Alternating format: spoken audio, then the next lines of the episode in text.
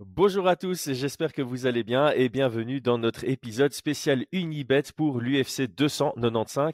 On va analyser la main card avec un œil de parieur, comme toujours, accompagné de Brian. Brian, comment vas-tu? Je vais bien, je vais bien. Toi, comment vas-tu? Ça va super bien et je pense qu'on aura beaucoup à dire puisque c'est une magnifique carte, donc je balance le générique maintenant. Paris sur le MMA avec Unibet. Quelle sera l'issue du combat? Une soumission? Un chaos? Paris sur la prime numéro 1 avec Unibet. 100 euros de bonus sur ton premier pari. Et je remercie unibet.fr. Notre lien en description vous offre un free bet allant jusqu'à 100 euros à l'inscription. Si vous vous lancez, s'il vous plaît, faites-le avec une approche récréative comme nous. Faites-le plutôt dans un but de vous rendre encore plus passionné par le MMA car ça vous poussera à faire encore plus de recherches sur ce très très beau sport qu'est le MMA. Bon, Brian, on est en novembre. On a Mhm. donc rechargé 10 unités chacun, Mhm. ce qui nous amène à ce classement-ci. Je suis en tête avec 31,05 unités.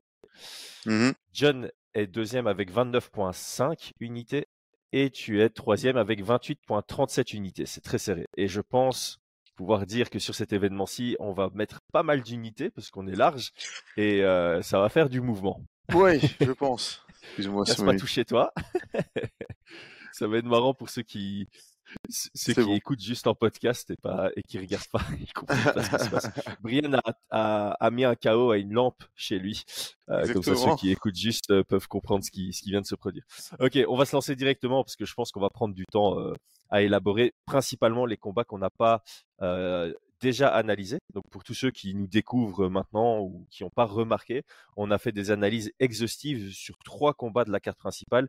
BSD Frévola, on l'a fait à trois avec toi et Aldric. On a fait une analyse exhaustive sur euh, Pereira Prochaska et sur Aspinal contre Pavlovic, mais c'était pas avec toi, donc on va quand même. euh, Juste à Spinal, euh, Pavlovic. ouais, c'est ça. Euh, Prochaska contre Pereira, c'était pas avec toi, donc on ira quand même dans le détail de celui-là. Ok, commençons par le combat d'ouverture Diego Lopez contre Pat Sabatini. Diego Lopez est à 2. Pat Sabatini est à 1.7. Ça nous donne un 55-45 à l'avantage de Pat Sabatini. Euh, Diego Lopez, c'est 22 victoires, 6 défaites en professionnel. Dans ces victoires, on voit 12 soumissions, 8 KO, 2 décisions, donc un gros finisher. Sur ces, sur ces défaites, j'ai quand même noté 4 défaites par KO, 2 par soumission. Il s'est jamais fait soumettre. Il a 1-1 à l'UFC. Et pour rappel, il avait fait ses débuts contre Evloev. Ça avait fait le buzz parce qu'il avait offert un très très beau combat. Il fait partie un peu de ces gars euh, au début les plus remarquables, un peu comme euh, Lando Van- Vanata contre, euh, contre Tony Ferguson. Mhm. C'est aussi un qui, qui sort du lot. Une défaite, mais une très très belle défaite pour commencer à l'UFC. Du côté de Pat Sabatini, qui fait moins le buzz que Diego Lopez, on va le souligner. 18 victoires, 4 défaites. Sur les 18 victoires, lui également, on a 12 par soumission, une seule par KO par contre, et 5 à la décision. Sur les 4 défaites, 2 par KO, 2 par décision. Il ne s'est donc jamais fait soumettre non plus. 5 victoires, une défaite à l'UFC. Comment est-ce que tu comment est-ce que tu décrirais les deux combattants? Comment je décrirais euh, Diego Lopez, bah, je pense que normalement vous êtes nombreux à l'avoir découvert. C'est un combattant très généreux, très complet, on va dire, euh, un très bon jiu-jitsu brésilien, euh, dangereux partout, parce que je pense qu'il est dans sa générosité difficile à, à prévoir, difficile à prédire. Ça fait ça fait plaisir de voir comment dire ça, un combattant brésilien aussi à l'aise dos au sol, un petit peu à l'ancienne. Voilà pour le présenter. Pour euh, Pat Sabatini, alors là on a un produit beaucoup plus euh, bah, américain, Euh, beaucoup plus lutteur, posé, contrôlé, chercher à. il a vraiment un sol de, de, de, de lutteur, donc être au-dessus et puis et puis étouffer, avancer ses positions pour aller sur des soumissions beaucoup plus classiques que l'on trouve dans, dans, dans le panel des, des, des lutteurs qui ont, fait leur reconversion en MMA. Une bonne lutte, très bonne lutte à la cage. On sent qu'il est à l'aise, on sent qu'il est qu'il est puissant et on sent qu'il sait où il va. Mm. Euh, voilà un petit peu pour euh, pour pour les décrire de de, de, de ce que j'ai pu en voir. Oui, je, hum, je te rejoins. Pour moi, Diego Lopez, c'est vraiment le, le pur grappleur qui est excellent, excellent. Euh, Peut-être un, un côté un peu plus, euh, opportuniste qui va plus sauter sur des opportunités plutôt que les, les construire euh, centimètre par centimètre comme euh, Sabatini le ferait. Mmh, mmh, mmh, Euh, il a une anglaise qui se développe, il peut frapper assez, assez dur dans son agressivité.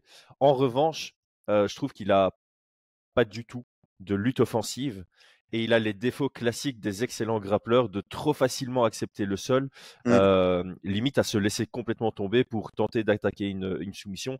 Et on le sait, c'est en phase de changer. Mais face à un bon grappleur, quand tu te laisses un peu trop facilement amener sur ton dos et que l'autre grappleur est capable d'un peu gérer ton agressivité au sol, bah, tu lui donnes le round en quelque sorte. Tout à Du fait. ouais. côté, du côté de Sabatini, je te rejoins. Euh, lui, contrairement à Diego Lopez, il a vraiment travaillé son, sa lutte offensive. Il est capable de, de shooter dans les jambes, euh, de crocheter les jambes avec des techniques aussi en, en gréco. Euh, il est capable de chaîner un peu sa lutte. Par contre, debout, je trouve qu'il a zéro volume et euh, ses rentrées en lutte sont un peu euh, prévisibles. Et c'est d'ailleurs comme ça qu'il s'est fait éteindre par Damon Jackson dans son avant-dernier combat. C'était euh, en télégraphant son sa rentrée euh, dans, dans, dans une phase de, de lutte. Donc c'est un combat très intéressant. En tout cas, moi personnellement, euh, je prie pour que ça aille au sol, parce que je pense que si ça va pas au sol, ça va pas être euh, bon, ça peut être une guerre debout, mais une guerre un peu brouillon comme ça. Mm, mm, mm. Euh, ces deux-là, si ça va au sol, ça va être très beau. J'ai tendance à dire que si ça va au sol, c'est à l'initiative de Pat Sabatini pour prendre le top control. Et ça va être très Mm. intéressant de voir si euh, bah, comment ça se passe. Si euh, Diego Lopez arrive à, à trouver ses ouvertures pour être menaçant de son dos, euh, au même titre de voir si Pat Sabatini arrive à vraiment euh, stabiliser ses positions, bloquer, passer de, enfin, avancer la garde, etc., etc., sans se, sans se mettre en danger. Donc c'est, ouais, c'est un combat qui est, qui peut partir dans tous les sens. Je sais pas si toi tu trouvais qu'il y avait une, une cote qui était intéressante sur ce combat. Euh, Moi, je trouve les, les, les cotes, en tout cas, de, de savoir qui va gagner à 1,70 et, et deux relativement justes. Hein. Je vois quand même pas de Sabatini légèrement favori. Euh, je pense que Diego Lopez reste quand même re- respecté et il a, il a des chemins vers, vers la victoire, clairement. Là, à première vue, j'avais pas de, pas de cote euh, intéressante, si c'est celle que tu as dit. Voilà. Avant le podcast? Oui, oui. Et que tu veux dire maintenant, et que tu veux dire maintenant, j'imagine. Ouais, ouais, sinon, ouais. non, comme ça, comme ça, j'avais, j'avais rien noté sur ce combat-là euh, qui, qui, qui m'intéressait réellement. En fait, avant de parler de la cote qui est intéressante selon moi, euh, c'est pas une question que j'ai, mais c'est un truc qui arrive souvent. C'est pas pour faire du complot ni quoi que ce soit, mais euh, quand j'ai vu que le combat était annoncé, je me suis dit ok, euh, très très fun comme combat, et je savais que Diego Lopez fait un buzz de dingue. Euh, donc Diego Lopez depuis son combat contre Evloev, tout le monde en parle, tout le monde est content quand il combat. Euh, je sais pas si c'est pour sa coiffure bizarre ou quoi, mais enfin voilà, il nous a offert un très beau combat et il fait un, un genre de, de buzz. Euh, en, en France, sur le, tu- le Twitter FR, mais j'ai aussi entendu que aux États-Unis, il était ultra apprécié également. Et Pat Sabatini, malgré qu'il soit à 5-1 à l'UFC, peu de gens le connaissent, peu de gens en parlent.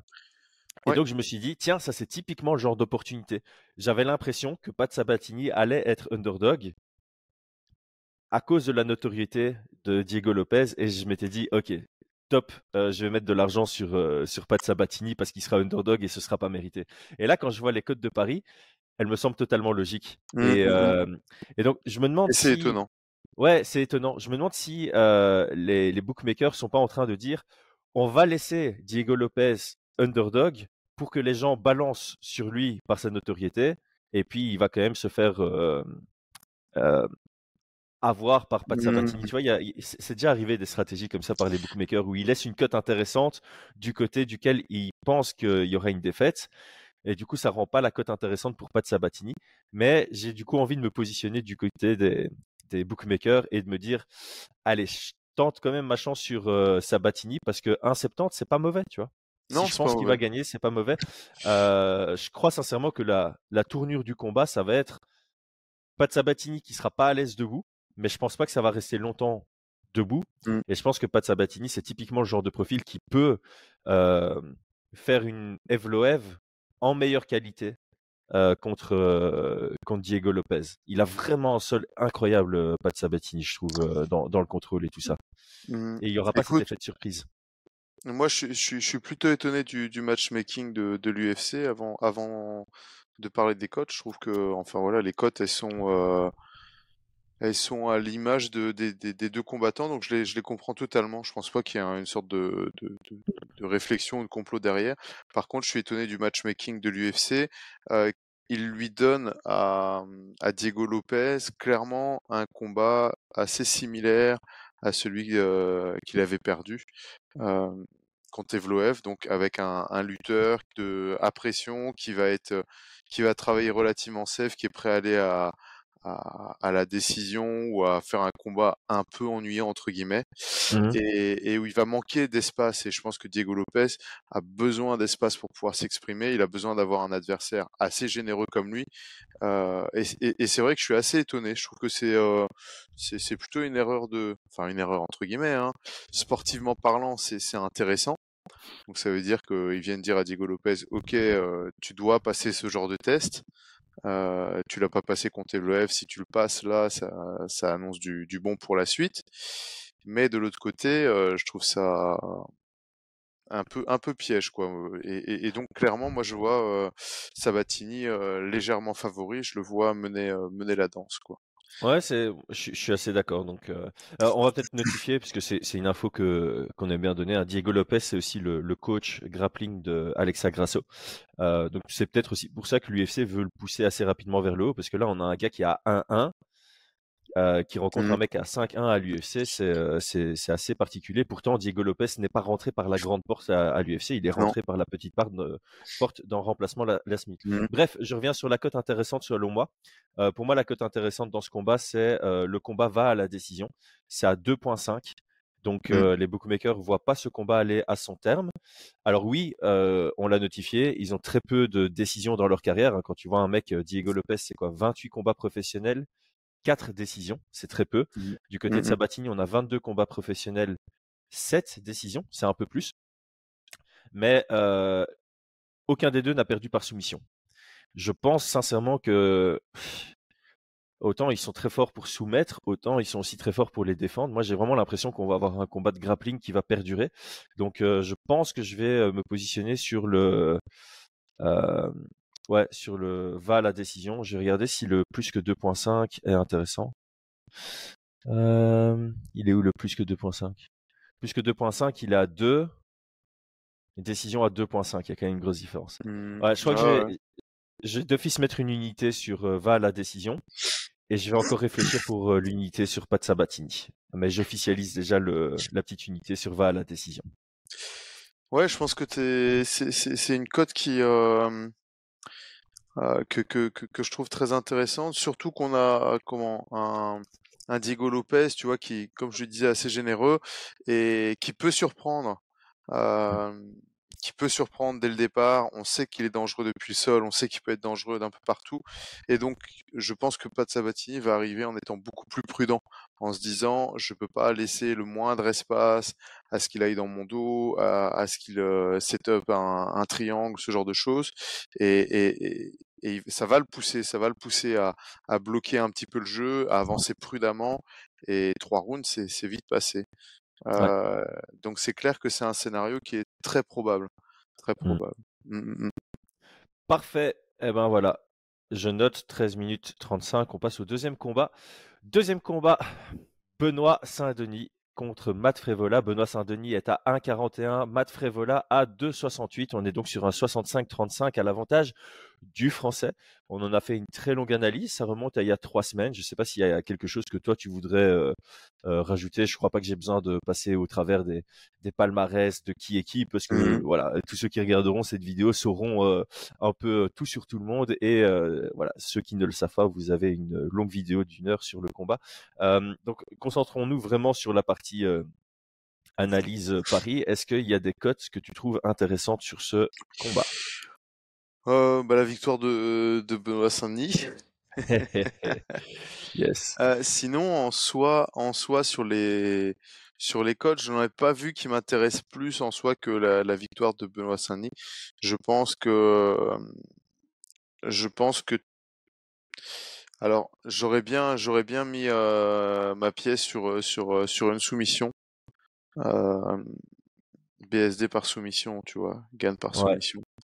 Je sais plus à combien elle est, mais elle me Euh, paraissait assez non, intéressante. Je suis en train de chercher. Euh, euh, 4, parce- 5, 4.5. Ah, ah. Ouais, je la trouve euh, très élevée, très élevée, Ouais. et euh, je peux comprendre, je peux comprendre que les bookmakers voient BSD l'emporter par euh, par TKO ou par KO TKO, tu vois. Je pense que c'est euh, c'est ça hein, qui a été euh, qui a été donné, mais euh, mais je le vois, je vois soumettre euh, Matt Frevola. Ah ouais, 4,50, je vois. Euh, C'est pas mal. Elle est pas mal celle-là. Parce que moi, de toute façon, je fais mon classique BSD. euh, quand il combat, c'est toujours la même pour moi. Je mets. Donc la dernière fois, j'avais mis deux unités qui étaient splittées entre la victoire simplement et la victoire par finish. Ici, Mhm. je vais passer sur trois unités sur Benoît. J'ai vraiment confiance en sa victoire. Et je vais splitter ça en 2.4 unités sur sa victoire tout simplement. Et en 0.6 sur une victoire par finish. Ah, par finish, il y a ce, elle, elle a Ouais. celle-là? À 1,70, elle est pas, elle est Ah, pas elle est pas. ultra euh, stylée, mais voilà, moi je reste, euh, je reste dans le train de, de, mes mises sur BSD. Ce sera comme ça ad vitam euh, en permanence. Il l'a dit au micro, je le crois. Personne de, la division n'est capable de tenir euh, trois rounds avec lui. Donc euh, je crois en sa victoire et je crois en sa victoire par finish. Hmm, 1,70, ouais. Bah écoute, moi j'avais mis deux unités sur, sur BSD pour une victoire et je comptais rajouter une unité. J'hésite. Alors, une unité, une demi-unité par soumission. Je t'avoue que euh, un étranglement arrière, je le vois relativement bien arriver. Euh, je vois relativement bien arriver. Je pense pas, je, pense pas que Tu tu peux avoir des combattants comme ça qui, qui, vont privilégier le, le TKO, tu vois, pour Mhm. gagner, ou qui vont privilégier, euh, euh, ils vont dominer, mettre au sol, contrôler, frapper, frapper, frapper, chercher le TKO pour avoir TKO sur le sur le sur le Sherdog. Mais je pense pas que Benoît euh, soit de de ce genre-là. Lui, s'il prend le dos, il va chercher la soumission. Je pense qu'il est suffisamment euh, amoureux du, du grappling et du jiu-jitsu brésilien pour, euh, pour apprécier avoir submission euh, sur son palmarès. Et donc c'est pour ça, c'est pour ça que j'hésite pas mal. Je pense, je vais, je, je vais prendre un peu de réflexion, mais je pense que je mettrai deux unités sur sa victoire et entre 0,3 et une unité sur euh, par soumission. Ouais, euh, alors juste ici en, en, en termes de conseils, fais un, fais un petit calcul parce que tu vois, si tu mets deux unités sur sa victoire et Mhm. qu'il gagne, euh, tu vas gagner 0,82. Ouais. Donc maintenant, si tu mets une unité sur sa victoire par euh, soumission et qu'au final il gagne par KO ou par Ouais, décision, ouais. Tu vas perdre 0,2 unités alors que tu étais dans, dans le bon partiellement. Donc à, à ta place, je mettrais. euh, Soit une euh, unité sur voilà, euh, si 4.5. c'est ça, si, Mm. tu, si tu mets deux, deux unités sur sa victoire, euh, je mettrais maximum 0,7 unités sur sa Mm. victoire par, par soumission. Enfin, tu vois, ton boost, ton boost ne peut pas dépasser ce que tu gagnes gain, ouais. sur, euh, ouais, c- sur ton gain initial. Euh, Bah, je vais réfléchir à ça. Ça, ça va être mon petit calcul d'apothicaire après. Voilà, c'est ça. Mais voilà, je voulais quand même noter le Non, calcul pour raison, ceux t'as qui, raison.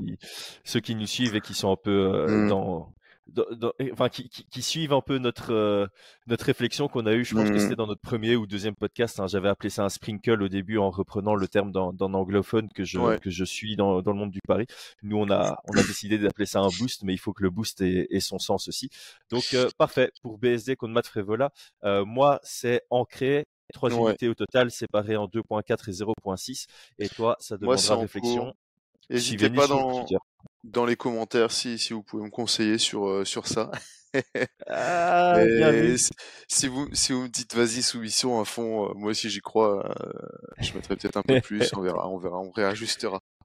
Ben, c'est une parfaite parenthèse. Les gars, ça fait 19 minutes que vous nous écoutez. Suivez-nous, hein, abonnez-vous à la chaîne, un petit like et le petit commentaire avec vos pronostics ou pour ceux qui parient, euh, pariez également euh, en, en commentaire. Dites-nous les unités et votre degré de confiance sur euh, certains combats.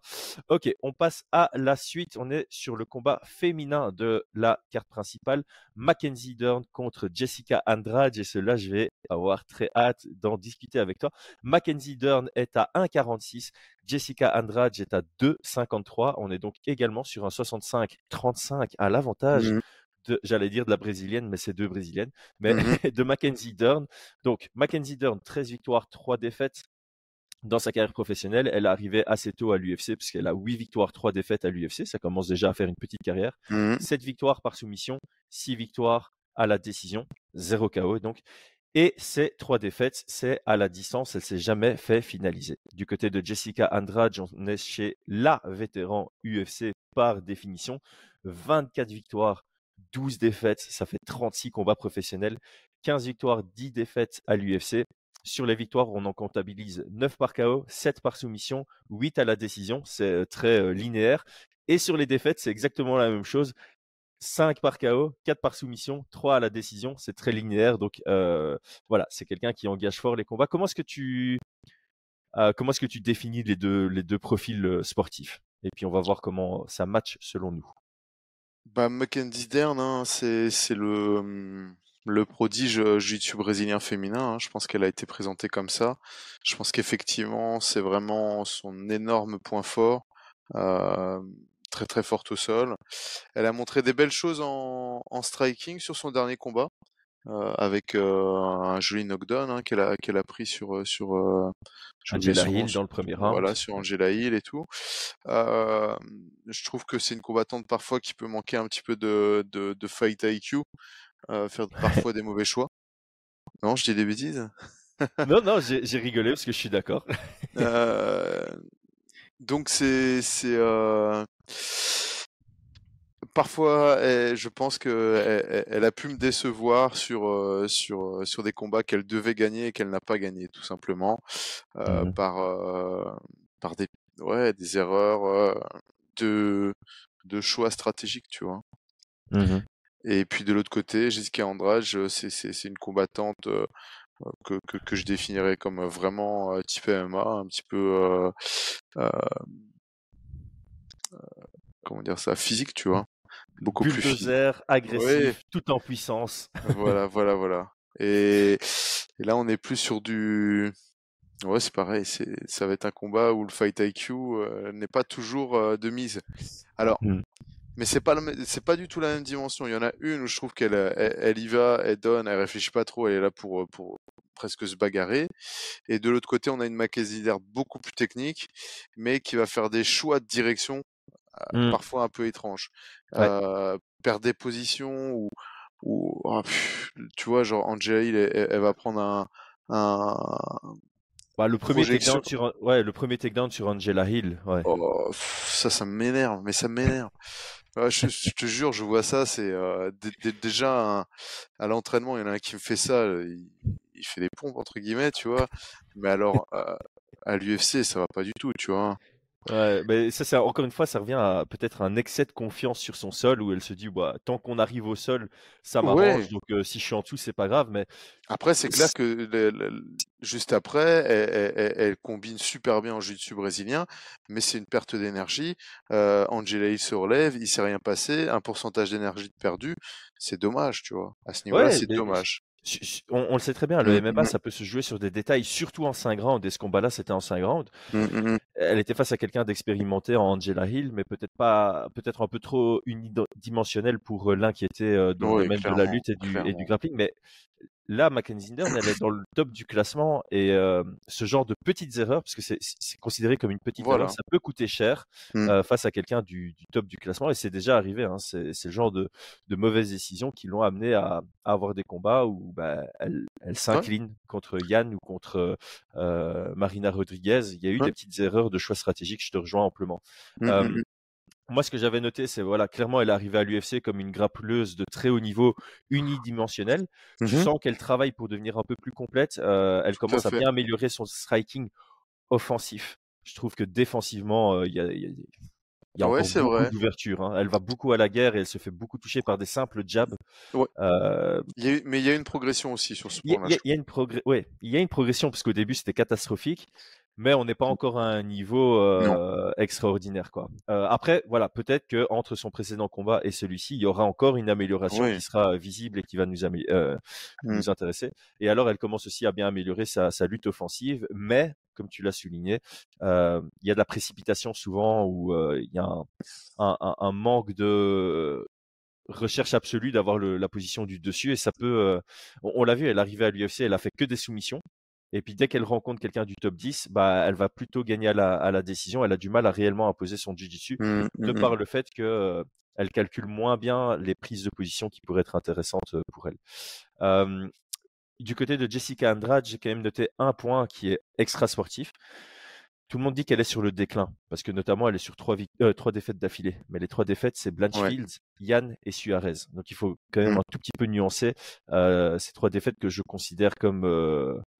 Bah, c'est pas honteux du tout d'avoir ça comme défaite sur son, Non. sur son palmarès. Alors oui, Oh, c'est trois fois euh, des, des finishes, mais, mais euh, elle est Toi, clairement en- sur le déclin, mais c'est pas... Ouais, Toi, t'es en train d'amener le, le dog hors pas sur ce, sur ce, ce, ce combat-là. hein. C'est ça? Ouais, C'est ouais. ce que j'ai noté aussi. Ouais, ouais, puisque en, en fait, ce qui se passe, c'est que je, je pense que ce combat euh, va partir en guerre. En fait, je pense que Mhm. Andrade, elle va faire une Andrade, elle va venir pour rentrer dedans sans, sans trop réfléchir. Mackenzie Dern, elle n'a pas encore cette euh, expérience, cette lucidité pour être plus dans la gestion de, du combat et euh, elle fait pas encore suffisamment confiance en ses compétences que pour être vraiment dans le déplacement, le jab, la feinte, euh, le shoot réactif, etc., etc. Et donc, je pense que ça, ça, ça va ressembler à un combat euh, pile ou face parce que techniquement debout, je donne pas un avantage à Mackenzie Dern. Ah non. Et non. la guerre va commencer debout. Alors clairement, il pourrait y avoir un scramble qui va amener euh, Mackenzie Dern vers une soumission. C'est un chemin vers Mhm. la victoire qui est totalement plausible. Mais je vois aussi euh, une Jessica Andrade capable d'éteindre les lumières de Mackenzie Dern dans, dans la première reprise euh, dans, dans une guerre. Et je trouve que voilà, le 65-35 est légèrement exagéré. Euh, il est trop basé sur le narratif. Il est trop basé Mm. sur les directions de carrière, selon moi, et pas assez sur les spécificités techniques. Euh, et donc, je trouve que 2,53 pour Andrade, c'est une cote intéressante, et donc je vais mettre une demi-unité dessus. Voire plus. Je vais encore réfléchir, mais je pars déjà sur une demi-unité sur, euh, sur Andrade. Ok. Mm, mm, mm. et toi? Écoute, moi, moi, moi, je, je, je sais, je- j'ai noté, enfin, dans, dans ma tête, c'est le, le seul combat. On a beaucoup de combats qui sont très équilibrés sur le papier, qui sont très difficiles à pronostiquer, je trouve. Euh, ce combat-là, pour moi, c'est vraiment le, le dog hors pass, c'est-à-dire que si vous, si, si, si vous êtes habitué à, à aller sur les, sur les underdogs qui vous semblent mal, euh, mal évalués, clairement, c'est, c'est le dog hors pass.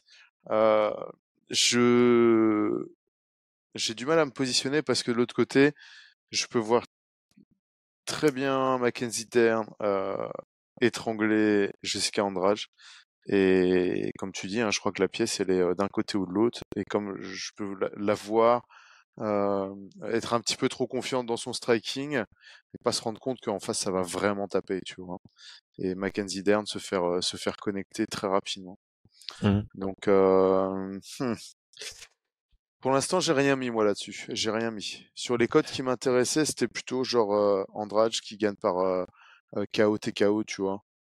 Elle est à, Ouais, la, la, la, la cote, attends, la cote 5. déjà hein. du finish, ouais, mais même du finish tout simplement. Après, c'est vrai qu'on voit pas une soumission, euh, mais bon, la cote du finish est à 4,40, ce qui est déjà Mhm. très intéressant. Et si tu veux isoler le KO ou TKO, ouais, KO ou TKO, t'es à 5. C'est vrai que c'est, ça reste tentant même sur, euh, même sur une fraction du, d'unité, quoi. Maintenant, Ouais. moi, c'est ce que je dis tout le temps. C'est un, un truc que je dis tout le temps, c'est quand tu comptes miser sur l'underdog, ce serait rageant de dire ok je, je mise sur l'underdog sur quelque chose de précis et finalement l'underdog gagne à la décision tu vois parce que tu dis ok j'aurais Ouais. pu quand même euh, quadrupler ou doubler ma mise Alors, dans ce dans ce cas de figure j'aime bien de nouveau partir sur le le système de boost tu vois là par exemple je suis en train de réfléchir maintenant à me dire ok je ferais bien 0,4 2.5. sur Andrade et 0.1 sur un finish, tu vois, pour, euh, Mmh. pour avoir mon, mon petit boost. Euh, ça, c'est Ouais. ça, c'est une cote qui pourrait, c'est un split qui pourrait m'intéresser. Euh, par contre, juste pour notifier, parce que toi, tu, tu semblais dire que euh, autant tu vois une soumission pour Mackenzie qu'un finish pour Andrade. Ah non, la cote n'est pas spécialement intéressante Ah, parce que pour- à la décision Ouais, à la décision, c'est 2,65 et par finish, c'est 1,40. Donc les bookmakers sont vraiment euh, en mode euh, ce combat va se terminer. Euh, après, ça peut être, euh, tu vois, les combats féminins, ça va Décision, souvent à la décision. Ouais, ouais, c'est vrai. Euh, 2,65 2,65 sur une décision dans un combat féminin, c'est attractif. Hein. C'est très attractif. Sur trois Et rounds en plus. c'est trois rounds et sur une opposition de style, on va avoir, euh, on peut avoir aussi ce, ce type-là, donc avoir une une Jessica Andrade qui va tout bloquer au sol pour éviter de se faire soumettre parce qu'elle sait que le niveau est trop important, tu Ouais. vois? Et, et donc le, le temps va avancer, avancer, avancer, avancer. Et une fois que c'est debout, une Mackenzie Dern, si elle respecte un peu la puissance de frappe de Jessica Andrade, euh, être beaucoup plus sur le, le reculoir et donc absorber beaucoup plus les frappes. Tu vois Mhm. donc on aura un KO plus difficile à obtenir pour, pour Jessica Andrade que quelqu'un qui, euh, qui va avancer pour frapper, tu vois. hein. C'est Il vrai y que a, c'est il y. Hein. y ça qui est, qui est, qui est à prendre en compte hein, en, en MMA, c'est que euh, soumettre quelqu'un qui, qui sait qu'il va perdre, entre guillemets, mais qui veut perdre de manière noble sans être soumis, c'est difficile. On va avoir Ah quelqu'un qui va bloquer, qui va avoir peu d'ouverture. Et mettre KO quelqu'un qui, qui ne veut pas perdre par KO, c'est aussi difficile parce qu'il va être souvent sur le recul- le reculoir, etc., même si la différence de niveau est très élevée. Ouais. Par contre, des KO propres, eh ben, ça demande souvent d'avoir un, ce que tu appelles, tu sais, le, le, euh, comment on appelle, comment La collision. la collision. Et pour que cette collision elle se fasse, faut bien que on ait l'adversaire qui arrive, qui vienne, qui, qui engage l'action pour qu'il y ait cette collision et pour qu'il y ait ce, ce chaos propre. Et c'est vrai que ouais, cette cote-là, j'étais passé à côté, mais hmm, Ouais, parce qu'en en fait, si tu regardes le, si tu regardes le palmarès de Jessica Andrade sur les combats récents, tu dis, ok, euh, il y a quasi que des finishes. Euh, tu Mhm. regardes sur euh, 1, 2, 3, 4, 5, 6, 7, 8. Sur ces 8 derniers combats, il n'y a qu'une seule, une seule décision. Mm. Par contre, tu regardes du côté de Mackenzie Dern, c'est un peu l'inverse. Tu regardes, c'est 1, 2, 3, 4, 5, 6. Ces 6 derniers combats, il n'y a qu'une seule, un seul finish. Le- il y a 5 décisions sur, euh, sur 6. Donc, euh, ouais, et à ça, réfléchir, à et ça réfléchir risque aussi. de pas mal bloquer à la cage aussi. Hein. Ouais, ouais, ouais. Maintenant, Ça risque de pas mal Euh, bloquer. On a deux, deux combattantes qui savent très bien la, la stratégie adverse, donc qui vont être aussi très prudentes. On a une Jessica Andrade qui a quand même pas mal de défaites à la suite, là, 3-4. 3. 3. Donc euh, elle va pas euh, tout donner au premier round, euh, tu vois. hein. Mm, mm, mm. En tout cas, moi, je je je je, je me voyais rien poser là-dessus. Par contre, c'est vrai qu'une décision, c'est pas déconnant du tout, du tout, du tout. Ouais. Il y a, en, en tout cas, il y a des, il y a des cotes intéressantes sur ce combat, donc je pense Mm. qu'on va se donner tous les deux un, Ouais, un petit ouais. temps de réflexion. Euh, en- moi, je pense que je vais vraiment me positionner quoi qu'il arrive sur euh, Andrade, peut-être avec un, un split finish et laisser tomber l'aspect de décision, même si euh, je trouve la cote attractive. Par moment, ça arrive aussi hein, sur certains combats, il y a plusieurs cotes qui sont euh, attirantes, Ouais. mais elles font pas sens de se positionner sur toutes. hein. Par exemple, si moi je mets euh, 0,5 à- 0,4 Andrade et 0,1 sur son finish, ça paraîtrait bizarre que j'aille mettre en plus 0,5 sur combat va à la décision. Mm. Donc, euh, donc voilà, à, à réfléchir pour ceux qui veulent voir nos, nos décisions finales, ça se passe sur notre Twitter où on va partager euh, nos, nos mises à, à tous les trois.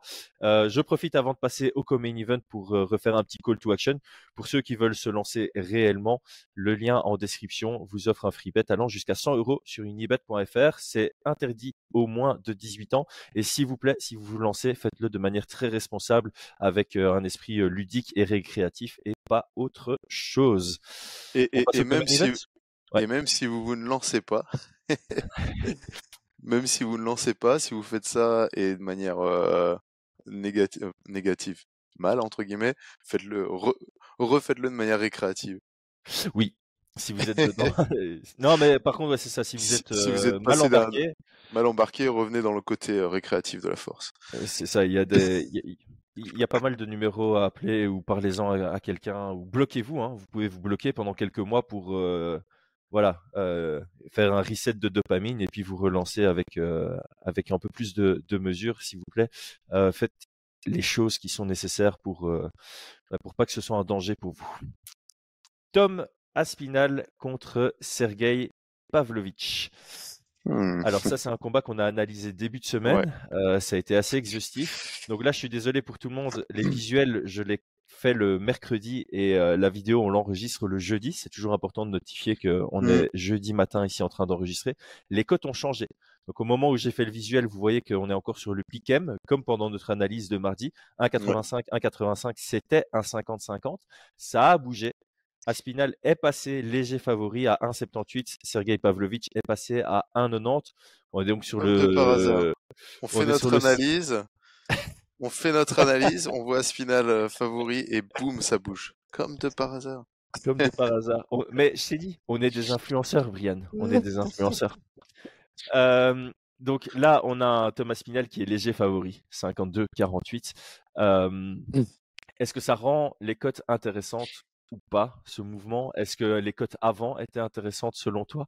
Est-ce qu'il y a d'autres cotes intéressantes selon toi?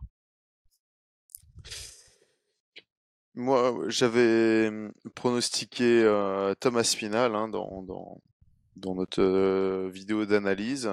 Bah forcément, ça devient moins intéressant maintenant. forcément, ouais. Euh... Je, je, je, je, j'ai mis deux unités sur, sur Aspinal. Oh waouh, deux. Ouais. Et alors, alors attends, est-ce que tu l'as fait avant ou après le changement? On te la met à 1,85, on est gentil. bah écoute, euh, j'avais pas encore vu le changement, donc euh, bah, on, mis, on, euh, va la valider à 1,85. Et malgré malgré les, les, messages en commentaire comme quoi on respectait pas Pavlovich, euh, j'étais assez étonné parce qu'on a quand même dit que c'était un flip coin, tu vois, c'était un 50-50. Donc je sais pas comment on peut ne pas respecter quelqu'un quand on dit que t'as une, qui sont aussi forts l'un que l'autre, tu vois. Ouais, et puis sur un combat qui est ultra. Enfin, la, réalité, c'est que ce combat est tellement difficile à pronostiquer que se rapprocher du 50-50 paraît, paraît logique. Ouais, ou alors, ou alors c'est des personnes qui voient euh, Pavlovich largement favori. Je sais pas. Mais pour moi, un 50-50, c'est juste euh, respectueux pour les deux, tu vois. C'est, Ouais, c'est ça, mais alors, le, voir Sergei Pavlovich à 80-20, ah ouais, non. de envers Thomas Spinal quand même. Mais je sais pas. Je crois que c'est sur l'aspect last minute, euh, last minute que les gens voient Pavlovich. Mais moi, je me suis exprimé là-dessus. Hein. Je, je, pense que le, le style de, de Sergei Pavlovich, euh, c'est pas un style qui a besoin d'une longue préparation. Et, de l'autre côté, je pense que le style de Thomas Spinal, c'est un combattant qui reste prêt. Je pense qu'il est beaucoup sur les tatamis et euh, je pense qu'il est prêt toute l'année, tu vois. Il savait, il savait très bien qu'il y avait possibilité de, sauter dedans, tu vois, pour combattre. Euh, les gars, quand vous avez une ceinture qui, qui, qui, qui devrait arriver d'ici peu, vous n'êtes pas en train de, de, de, de, de ronfler, hein, et vous faites votre cardio. Enfin, moi, je sais pas, moi, je me mets à sa place, jamais je laisse passer un mois sans rien faire, quoi. non, je sais, enfin, euh, je fais mon cardio, je m'entraîne, euh, je cherche à progresser, je vais être encore meilleur. il est jeune, hein. il est jeune, le mec, il doit avoir blindé d'énergie. C'est enfin. Et, puis comme tu l'as dit, c'est un fils d'eux. C'est exactement ça. Non, non, mais et, euh, on, va reprendre. à l'entraînement, t'inquiète pas que son fils va y être aussi, tu vois. C'est euh... un, un, fils de, de, combattant ou de, de coach, martial, de coach. Euh, le, on nous a dit en commentaire, s'entraîne. Ouais, on nous a dit en commentaire que c'était une, une, euh, une, des premières ceintures noires en, euh, en, en, Europe, anglais, en Europe, en, anglais, en, Angleterre, anglais ou quelque chose comme ça. Enfin voilà, c'est pour moi, il y avait, je, je, je, je m'inquiète même pas de, de, du cardio de Thomas Spinal. Je m'inquiète même pas. Et, euh, mais, mais donc, ouais, ici, il y a, y a quand même un truc qui me fait un, un tout petit peu réfléchir. C'est peut-être à mmh cause de la semaine passée, tu vois, où personne voyait le combat dépasser le deuxième round, et puis finalement, on a été surpris parce que la dynamique a fait que. Euh, ici, tu vois, on... est-ce que Aspinal viendrait avec un truc un peu prudent en se, disait, en se disant bah Sergei il finit tout le monde au premier round donc sur le premier round il faut absolument que je sois prudent il faut que je passe la vague et ah euh, est-ce qu'on aurait un, un, combat qui perdure? Et tu vois quand je regarde les cotes même le plus que 1.5, on est déjà à 2,65. Ah ouais. Donc tu vois, il y a des cotes intéressantes sur la, la durée du combat. Euh, Même, Ah, ouais. purée, je l'avais pas vu celle-là, ouais. Plus, Et- plus de 1.5, 2.65. Euh, Bah, je suis étonné, hein. Mais il y en a pas mal qui voient, qui voient Thomas Spinal l'emporter par soumission au premier round, quoi. Au premier round, carrément. Moi, je- sur euh, Bah, les, les là. gars que je suis aux, aux États-Unis, euh, sur les mecs que je suis aux États-Unis, il y en a beaucoup qui font euh, des, des petites cotes sur trois rounds. Ils mettent Aspinal par soumission dans le 2, dans le 3 et dans le 4. Et ils mettent des, des fractions d'unité. Euh, c'est intéressant. Moi, il faut que je réfléchisse encore. Il faut que je réfléchisse encore à celui-là. En tout cas, ce qu'il y a de sûr, c'est que si Sergei Pavlovitch, euh, sa cote continue à monter et elle passe au-dessus de 2, je crois que je peux me laisser tenter. euh, Oh parce qu'il deviendra trop underdog selon moi dans, dans un cas de figure. Donc j'ai un tu vois, voir. Tu dans les cotes, c'est ça. hein. Thomas Spinal gagne dans le round 1, elle est à 2,80. Et plus, plus ça avance, plus elle, elle devient énorme, quoi. Elle est à 6 dans le round 2, à 15 dans le round 3 et à 31 dans le round 4. Donc, euh, tu vois ce que tu dis là sur les, les- les petites unités sur 2, 3, 4. Ouais, euh, franchement, moi je trouve ça super plausible. hein. ouais Pour moi, je vois un Thomas un. Spinal se, se déplacer, éviter. Et tu vois, je pense que c'est c'est vraiment un profil comme, euh, comme Cyril Gann de d'être prudent comme il a fait sur son dernier combat, de laisser passer le premier round malgré que tu ton, ton coach qui te dit vas-y, finis-le, finis-le, on veut un KO au premier round. Tu laisses passer et, et, tu le, et tu le termines au deuxième de manière très propre et, et safe, tu vois. Mhm. Et Ouais, je, je, ouais, je- y a aussi le à Thomas Spinal dans le 3 ou, ou 4. Donc soit dans le 3, soit dans le 4, c'est 12 la cote. Il y a des trucs intéressants quand même.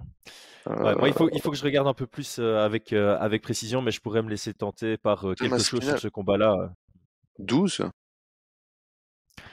Que Thomas Spinal remporte le combat dans la troisième ou quatrième reprise, la cote est à 12. Ah, d'accord. Hum, hum, hum. Ouais, ouais.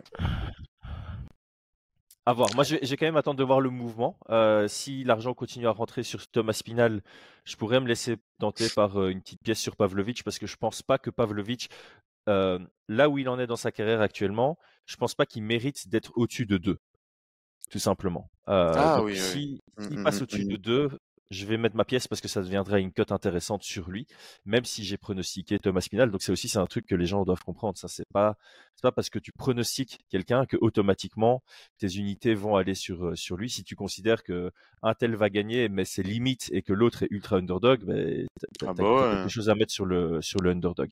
Bien sûr, bien sûr. Hum, hum, hum. On, passe au, au combat principal? ouais. En tout cas, je pense que il y a, y a- de quoi voir dans, dans, dans, dans, dans les cotes euh, à côté. Il y a de quoi, il y a de quoi trouver des choses qui, qui sont intéressantes. Euh, moi aussi, je vais réfléchir. à- je, je vais réfléchir sur ça. Je vais réfléchir Hmm. sur ça. Hum. Ouais. Parce que Allez. c'est, on, on en avait parlé hein, à partir. euh, Moi, je voyais bien à partir du, du deuxième round Thomas Spinal qui commence à, à avoir l'espace de. Ouais. Ok. Allez, main event, Alex Pereira contre Yiri Prochaska. Alex Pereira est à 1.7. Yiri Prochaska à 2. On est donc sur un 55-45 pour Pereira. Euh, J'avais fait l'analyse avec Aldric. Donc si toi tu veux faire une rapide analyse, je, t'en prie. Et puis on passera à nos, à nos opinions sur les codes de Paris. Euh, rapide analyse, donc euh, je pense que c'est un combat très très difficile à pronostiquer. Je suis content de ne pas avoir été là. Euh, je suis alors rapide analyse, peut-être pour compléter un petit peu.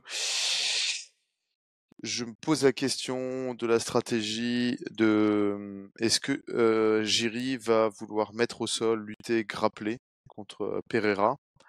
Je me pose cette question-là. On va dire qu'à première vue, je m'étais dit que ça serait une bonne option. Je le pense quand même relativement bon là-dessus et supérieur à Pereira. Et puis je me suis regardé euh, pas mal de combats ce matin hein, euh, en me levant et je me suis rendu compte bah, que Texera s'est épuisé à mettre Pereira au sol, que Blakovic est épuisé à mettre Pereira au sol. Ils ont tous les deux Attends, réussi. Tex- Texera, c'est épuisé. Non, Texera, c'est épuisé à mettre euh, quelqu'un d'autre. Parce que Ah mince, Texera et non, Pereira. que- ah, Jiri, oui, je dis des bêtises. Et Jiri, non, c'est non, épuisé. ouais. Jiri s'est épuisé. Et, et, et je me suis dit qu'en 5 rounds, dans cette catégorie-là, euh, la- le, le, le, la- la- ce qu'il y avait entre les sur, sur, sur ces deux combats-là, c'était la différence physique, tu vois. Et que c'est des gars qui, euh, qui sont énormes, en fait, des deux côtés, tu vois. Ouais. Et je pense que euh, Texera est meilleur que Jiri pour mettre au sol et grappler. Donc je, je vois Pereira être capable de fatiguer Jiri s'il si, cherche à le mettre au sol. Je pense pas qu'il va réussir à le soumettre aussi facilement. Euh, et de l'autre côté, Blakovic aussi, tu vois. Blakovic, je pense, je pense qu'il a fait des mauvais choix. Alors on était en altitude, je suis d'accord. Ouais. Mais euh, donc c'est pour ça que j'ai du mal à pronostiquer. À la toute base, je me disais que Jiri, euh, Jiri Prochaska était sous-coté, qu'il était euh, que la cote elle était vraiment trop basse, que pour moi il était supérieur un petit peu dans tous les points. Mais maintenant, je me dis qu'il va peut-être arriver en se disant, euh, je parle de Jiri, hein, en se Ouais. disant ça risque d'être trop épuisant de le mettre au sol. Il est vraiment costaud. Euh, donc je vais le boxer et dans ce cas-là, ben, je joue un avantage pour Pereira, tu vois. Exactement. Donc euh, Exactement. Moi, c'est pour ça, j'avais déjà mis euh, dans la conversation il y a un petit temps là que je mettais deux unités sur Alex Pereira. C'était le jour en fait où j'avais fait mes analyses. Et euh, moi, comme toi, de prime abord, je m'étais dit euh, quand le combat a été annoncé, j'ai dit ah bon pour euh, Prochaska. Mm. Et en, en regardant l'un et l'autre combattre l'un après l'autre, je me suis dit Prochaska, ça va être une galère de mettre parce que après l'analyse avec Aldric, on a reçu beaucoup de commentaires qui euh, se positionnaient du côté d'Iri en disant il est plus complet. Mais ce qu'il faut comprendre, c'est que c'est pas un argument à MMA. Je suis d'accord, hein. Prochaska est plus complet que Pereira. Mais, Mais- tout le monde était plus complet que Khabib Nurmagomedov. Le mec a été fait. invaincu et champion. Donc Mm. le l'argument il est plus complet pour moi n'est pas un, un argument sauf quand tu as deux mecs complets qui, qui se rencontrent. Si tu en as un qui est plus complet, c'est-à-dire meilleur dans tous les aspects, là c'est un argument. Mais si tu peux dire il est plus complet, ça veut dire quoi? Ça veut dire que Iri Prochaska est bon debout et meilleur que Pereira au sol. Il, a plus de compétences dans l'ensemble MMA. Mais c'est un argument si tu pars du principe que Yiri sera capable d'amener Alex au sol et de le dominer au sol. Debout, Alex Pereira est meilleur. Prochaska est un opportuniste, il peut finir n'importe qui, mais Alex Pereira est meilleur debout pour moi. Ouais, on est d'accord. Et donc pour moi, le combat va rester debout parce que j'ai du mal à voir Prochaska réussir ses amener au sol. C'est pas impossible, mais j'ai du mal à le voir réussir. Et du coup, on va avoir un combat qui risque de rester debout. Oui, Jiri combien pourrait le même il- surprendre et le mettre KO, mais je pense qu'Alex Pereira est meilleur debout et voilà, sur l'ensemble, il devrait l'emporter. C'est pour ça que j'ai mis deux unités sur Pereira. Alors, moi, je vous avoue que la, la cote qui m'intéressait, c'était euh, la décision de euh, Yiri Prochaska. Elle est à combien Euh, celle-là Elle est à 8. À 8 Si je dis pas de bêtises, hein. Elle est à Attends. 8. Ouais. Alors, je vais vous expliquer un petit peu pourquoi. Euh, type de victoire, ouais, gagne par décision ou décision technique à 8. Pourquoi elle m'intéressait C'est parce que je ne vois pas réellement de chemin euh, de victoire pour Yiri, que ce soit debout ou au sol. Je le vois difficilement. Alors, c'est toujours pareil, hein, ça ne veut pas dire que ce, ce scénario n'existe pas. Et je peux entendre complètement les arguments qui le mettent KO. Mais je vois difficilement euh, mettre KO Pereira. Malgré que Pereira soit fait mettre KO avec une bonne droite par, euh, par mais je le vois difficilement. Je vois aussi difficilement euh, Yiri euh, soumettre Pereira, parce que Pereira, il a quand même un gros cardio et qu'il sera de l'autre côté. Donc il sera pas en train de s'épuiser à mettre au sol. Euh, quand Yiri a soumis Texera, pour moi Texera, il était cuit de chez cuit en fait. Il s'est cramé dès Mhm. le premier round. Euh, il a fait encore une fois certains mauvais choix, même si personnellement je voyais Texera à la fin du combat, même si Texera a perdu, en tant que combattant, je le voyais supérieur à, à Yiri.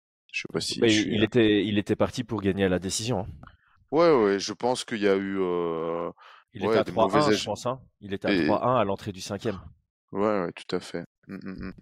Donc voilà, ça c'est sur sur sur sur sur mon avis. Et donc Yiri, si il ne se fait pas mettre KO, je le vois euh, aller dans le mal jusqu'à la décision et euh, et l'emporter, tu vois. Ah, c'est vrai Ouais. qu'en fait, je suis en train de me dire, mais on n'a pas eu cette revanche euh, de Prochaska contre euh, Texera. Non. Purée, quel. euh, Ça, franchement, c'est un petit regret quand même. C'est dommage. hein. Ouais, ouais. À fond, à fond. Ouais, ça, ça a été remplacé par Glover contre Jamal Hill, qui était très chouette aussi. Ça nous a permis de voir un côté euh, très cérébral chez Jamal Hill, ce qui m'avait Ouais, plu. non, Mais je voulais c'est sûr. absolument voir cette revanche. Par contre, Ouais. attends, j'ai quand même nuancé. À l'entrée du cinquième round, il y avait un juge qui donnait une égalité. Il y a un juge qui donnait 39-37 pour Glover. Donc lui, il était sur le 3-1 pour Glover, comme moi en fait. Et t'as un juge qui donnait 3 rounds à 1 pour Glover, mais par contre, il donnait le troisième round 10-8 pour Yiri Prochaska. Donc on était. Euh, donc... ouais, ouais. Attends, hein, donc si Glover prenait le dernier round avec un 19, il gagnait le combat. Ouais, il gagnait le combat. S'il Mm. perdait, donc si Yiri prenait le dernier round avec un 19, égalité. Ça aurait Mm, été une mm. égalité. Majorité. Attends, non. Euh, Ouais, c'est ça, ça aurait été une égalité. Oh, ça aurait été un rare cas d'une égalité partagée. Parce que tu aurais eu un juge qui aurait donné la victoire à Yiri, un juge qui aurait donné la victoire à Glover et un juge qui aurait vu l'égalité. Donc on aurait eu Mhm. ce rare cas d'une égalité partagée. C'est incroyable. Euh, ok. Donc euh, ouais, je, je, je, je te rejoins. Mais donc toi, tu, tu te positionnes sur une cote à 8 pour un. J'hésite, jury à hein, mais je mettrais bien une, tu vois, genre un, soit une demi-unité, soit un peu moins, mais euh, je, je, je pourrais voir ce combat aller à la décision. Et, et dans ce cas-là, je pense que Yiri, dans le mal, euh, gagnerait, tu vois. J'ai, c'est soit ça pour moi, soit, soit il se fait éteindre par euh, Pereira. Pour les bookmakers, en tout cas, la probabilité d'une décision est quasi égalité d'un côté comme de l'autre. Ah. Ouais, non, moi je reste simplement sur mon deux unités sur euh, Alex Pereira ici. Je fais pas plus de fun que ça. Ça me, ça me fait gagner 1.4 si ça, si ça passe. Je suis content avec ça. Hum, hum, hum. Eh ben, Bah écoute, ouais, je pas de je- combo? Pas de combo sur cette carte? Non, c'est vrai qu'on je fais jamais de combo, moi. C'est rare, hein C'est rare. Ici, j'en Ouais. trouve pas d'intéressant non plus. En général, les combos, c'est quand tu as plusieurs favoris que tu vois vraiment euh, large devant, Ouais, mais dont non, la là, carte, c'est la, vraiment. dont euh, la cote en, en singulier n'est pas, n'est pas intéressante et tu combines. Ici, c'est pas le cas. Je trouve que il y a- tous les combats peuvent aller d'un côté comme de l'autre. Pour moi, il n'y a aucun combat qui est joué d'avance ici. ouais, clairement. Vraiment. Bon, c'est jamais le cas, mais ici, vraiment, les... voilà, il n'y a pas de grand favori Mm. pour moi. Ouais, on n'est pas, on n'est pas un. comme, euh, voilà. comme sur la carte à Abu Dhabi, là. Exact, exact. là, c'était, euh, non, là, c'est vraiment une carte, moi, qui, qui m'intéresse. Au-delà des combattants, hein, c'est vraiment des combats qui sont assez serrés. Et, et j'ai vraiment hâte de, de voir ça. Ça peut aller. euh, Alors, sur les combats serrés, hein, il faut pas, faut pas croire, mais il y a, il y a souvent pas mal de décisions parce que c'est serré et que ça s'annihile de, de chaque côté, hein. Mm, Ouais. mm, mm. Et Ouais, c'est ça si, qui est fait, c'est ça, étonnant. on a une carte, on a une carte de finisher, Ouais, avec des mecs, euh, avec des athlètes durables. Donc, euh, on pourrait avoir ouais, pas mal de surprises en mode, euh, ah, ça va, ça va la décision, ah, ça va la décision, ah, ça va la décision. purée, c'est clair, ça pourrait vraiment arriver. hein. On a tous une carte où on se dit, ouais, Sergei Pavlovich, Thomas Spinal, ça va se finir. Il y a un gros puncher et un gars qui, qui s'est grappelé face à un gars qui semble pas être très bon en- au sol. BSD, Frévola, deux bons punchers, deux finishers. Prochaska, Alex Pereira, même chose. Ah non, hein, franchement, et ça se trouve, on va avoir cinq décisions, ce serait, de la folie. Je vais faire un combiné sur cinq décisions, tiens. Mais zé- 0-1 sur 5 décisions, là. Et t'as juste un finish la- dans le cinquième juste- round. Ah Oh Dans le cinquième round du dernier combat, là, le truc qui te fait péter Ouais, un ouais, un J'avais étranglement fait une de, fois ça? de Pereira sur Prochaska, le truc improbable. Il y a une fois où j'avais eu la haine de ouf. euh, Jack Slack, tu vois, hein, le super bon analyste euh, Ouais, anglais, euh, il, il fait toujours la même blague sur le Bellator. Tu vois. Il disait au Bellator, le coin rouge gagne tout le temps. Tu vois. Et je sais pas pourquoi, il y a une carte où je me suis laissé tenter. Je me suis dit, je vais faire un combo sur tout le coin rouge gagne. Tout.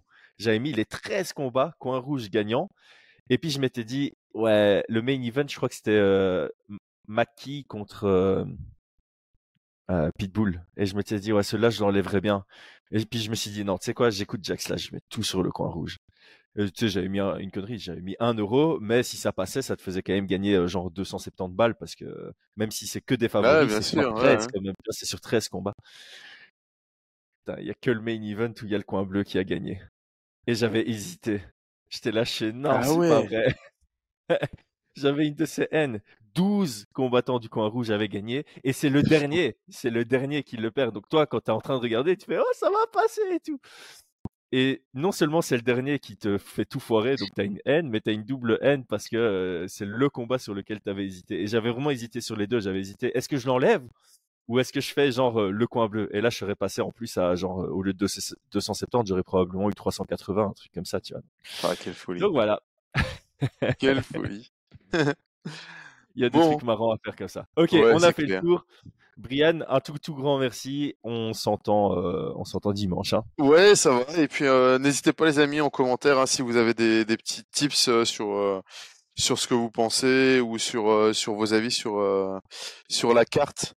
Euh, ça fait toujours plaisir à écouter. Moi, j'aime bien regarder un petit peu les, les avis de chacun. Euh, si, si, si vous faites un petit peu le même jeu, le même jeu que nous, euh, dites, dites-nous vos, vos, vos paris, vos unités, etc. Ça serait, ça serait cool. Yes, faites ça. Ciao ciao les gars, belle Ciao journée. tout le monde.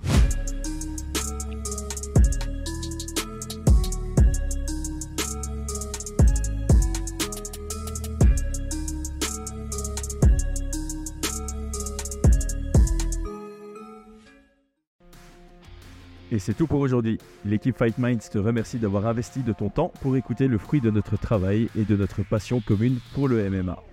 Nous t'invitons à t'abonner à notre podcast et à nous mettre un petit 5 étoiles si notre travail te plaît, ça nous donnera toujours de la force. Et si tu veux donner un petit coup de pouce à notre projet, parle de nous autour de toi, ça contribuera à notre développement. Nous sommes également sur Twitter et YouTube, viens nous y retrouver pour échanger. A très vite pour plus de contenu sur l'art de la bagarre.